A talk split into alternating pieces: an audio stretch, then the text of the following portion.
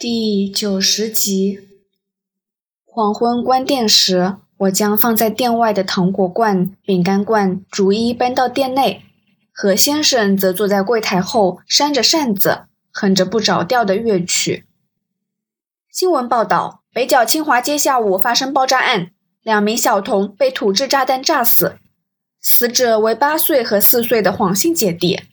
据知，死者于案发地点附近居住。父亲于该处开设五金工厂，警方谴责凶徒泯灭人性，并表示会尽快破案。有议员指难以理解左派为何在住宅区放炸弹，称这是共党分子历来最邪恶的行动。收音机传出这样的消息：“真是恐怖啊！”何先生说：“那些左派越来越过分。”唉。如果大陆收回香港后，那些家伙当官，咱们老百姓便惨了。我没回答何先生，只摇摇头，叹一口气。原来是这样啊！翌日早上，我再次看到阿七，他跟以前一样，表情淡然的踱步从街角走过来。一瓶哥了。他放下三毫。我将瓶子递给他，再默默地坐回原位。何先生去了饮茶，只有我一人顾店。你打算当园警吗？良久，阿七先开口问：“考虑中。”我这样回答：“有葛警司保荐，你当园警的话，肯定平步青云。如果加入警队，便要对上级唯命是从，那么我不想加入。”阿七以有点诧异的目光瞧着我。警队是纪律严明、有制度的部队，上下级职责分明。你知道昨天北角那对小姐弟被炸死的新闻吗？我打断阿七的说教，平静地说：“哦，呃，知道。哎，他们好可怜。可是目前仍未找到凶徒。我知道凶手是谁。”咦，阿七意外的瞧着我，是谁害死那两个小孩的？我直视他的双眼，便是你。我，阿七瞪大双眼，你在胡说什么？炸弹不是你放的，但因为你的愚昧迂腐，所以他们才会死。我说，杜自强要找你，你被那个杂差房探长。说两句，连屁都不敢放。杜子强就是要告诉你北角的事啊！怎怎么说？我说过，我听到邹静心吩咐杜子强和苏松从北角出发，跟他在据点会合。杜子强他们出门时两手空空，到第一茶楼却提着炸弹，即是说他们是到北角接炸弹。我不知道他们拿炸弹的详情，但我记得。地图上北角清华街的位置有些铅笔痕，邹师傅很可能特地的点出来给杜自强他们看。从炸弹制造者手中接过炸弹必须很小心，我不是说爆炸的危险，而是制造者曝光的危险。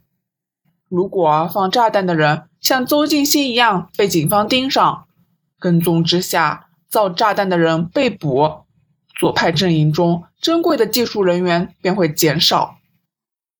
我顿了顿，看到阿七一脸呆然，便继续说：“所以啊，我相信啊，他们不会用亲自见面交收这种办法。最简单的便是预约一个时间地点，炸弹制造者将炸弹提前放到这个位置，然后让敢死队取用。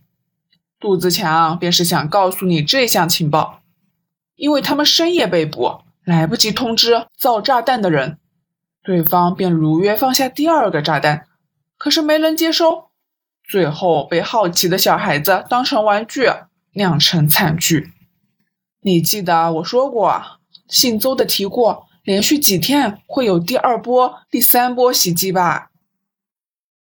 杜自强想告诉我这件事，为什么是我？他可以直接跟杂差房的伙计说啊！阿七神色紧张的嚷道，他的表情跟他身上的制服毫不搭调。在杂差房被殴打、被拷问是常事，你认为告诉那些家伙，他们会相信吗？杜子强就是知道你为人正直，在街坊之间有口碑，才指名找你。可是你因为上级的几句话，便放弃了。当时你也犹豫过吧？因为你知道杜自强跟苏松不一样，他不是狂热者，只是个不幸的人。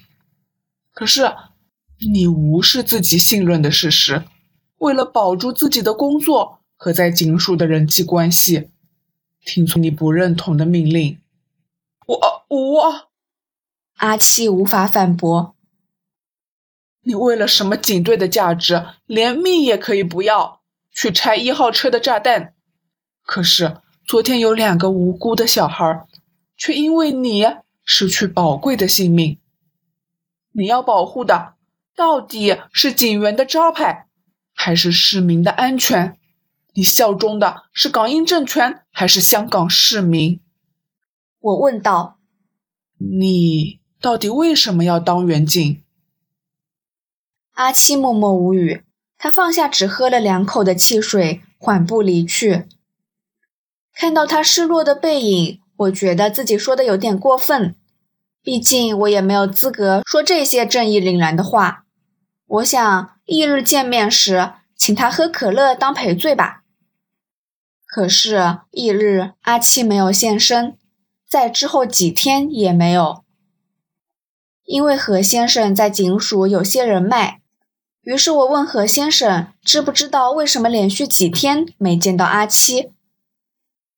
四四四七，谁啊？我不记得他们的号码啦。何先生说：“那个啊。”我努力回忆上星期瞄过。阿七警员证上的名字，好像叫什么关正多还是关正义的？啊，阿铎嘛。何先生说：“听说他之前立了大功，给调到不知道是中环还是九龙尖沙咀啦。”原来是升职了，这样便算吧，我可以省下一瓶可乐的钱。虽然我大声训斥了阿七。